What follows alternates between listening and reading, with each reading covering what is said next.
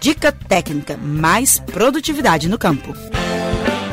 O rabanete é uma hortaliça de sabor levemente picante e muito nutritiva. E seu cultivo é bem simples. As sementes podem ser plantadas diretamente no solo, sem necessidade de transplantar as mudas para um local definitivo, o que facilita o manejo. Em cerca de um mês, você já pode ter um ingrediente fresquinho para incrementar sua alimentação.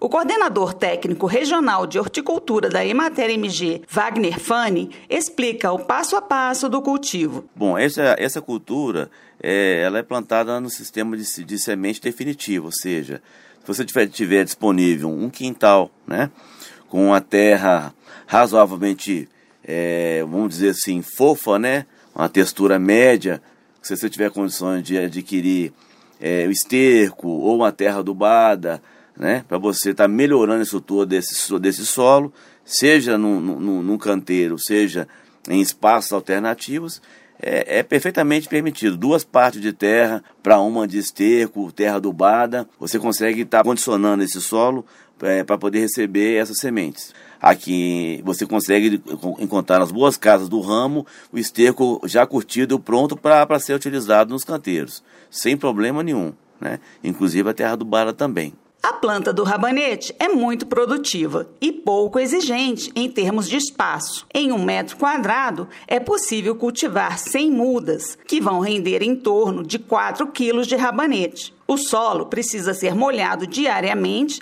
mas deve ter uma boa drenagem para não ficar encharcado. E as raízes tuberosas, que são a principal parte comestível da planta, devem ser colhidas no prazo correto, como alerta o coordenador da Emater Minas. Agora, nessa época, nós estamos entrando aqui em março, né? O clima tende a temperatura a ficar um pouco mais friozinho, né?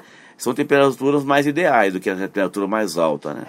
Você pode plantar o rabanete também intercalado com outras culturas, alface, outra rúcula, com outras plantas, não tem problema nenhum. O que você não pode deixar é a terra secar, porque esse, se a terra secar muito, ela vai comprometer o crescimento da planta e aí o bom desenvolvimento do fruto. E o que, que vai acontecer com isso? Eu quero dizer que se faltar água, ela vai comprometer esse prazo de colheita, ou seja, é, é, é você vai ter, pode ter um fruto de, de pior qualidade e ele pode ser um pouco mais tardio, né? Lembrando que por ser uma raiz tuberosa, né, você não pode deixar ela no canteiro lá, depois do tempo dela, você tem que colher, né? Senão ela pode ficar meio amarga, né? Então vai aí compromete o seu produto.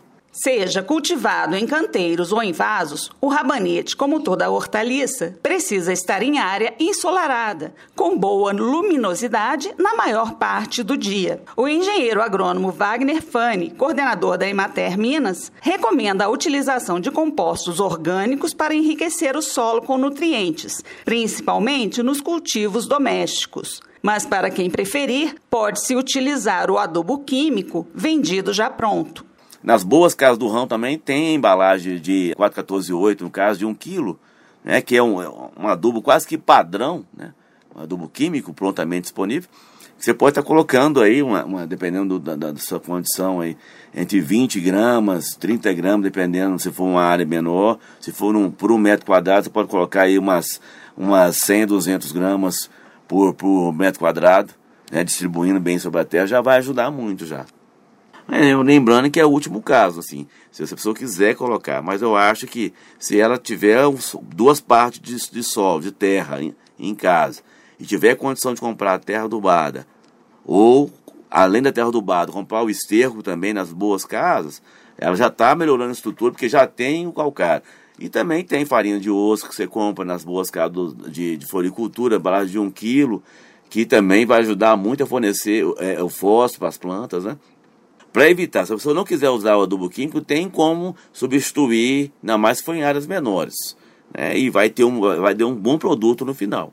No mercado brasileiro, o tipo de rabanete mais comum é o redondo, com casca vermelha e polpa branca. Na hora de armazenar, para garantir maior durabilidade e melhor qualidade, o ideal é remover as folhas e guardar os rabanetes dentro de sacos plásticos na geladeira. Aí você pode aproveitar também as folhas. Elas ficam ótimas no preparo de sopas, refogados ou como recheio de tortas e bolinhos. Já a raiz é consumida crua em saladas, dando um toque picante e refrescante aos pratos. Além disso, essa hortaliça é rica em diversos nutrientes importantes para a saúde. Além de fibras que regulam o sistema digestivo, os rabanetes têm boas quantidades de vitamina C, potássio, fósforo e cálcio. Para mais informações sobre o cultivo dessa e de outras hortaliças, você pode consultar o plantão técnico da Emater MG. Envie suas dúvidas para o e-mail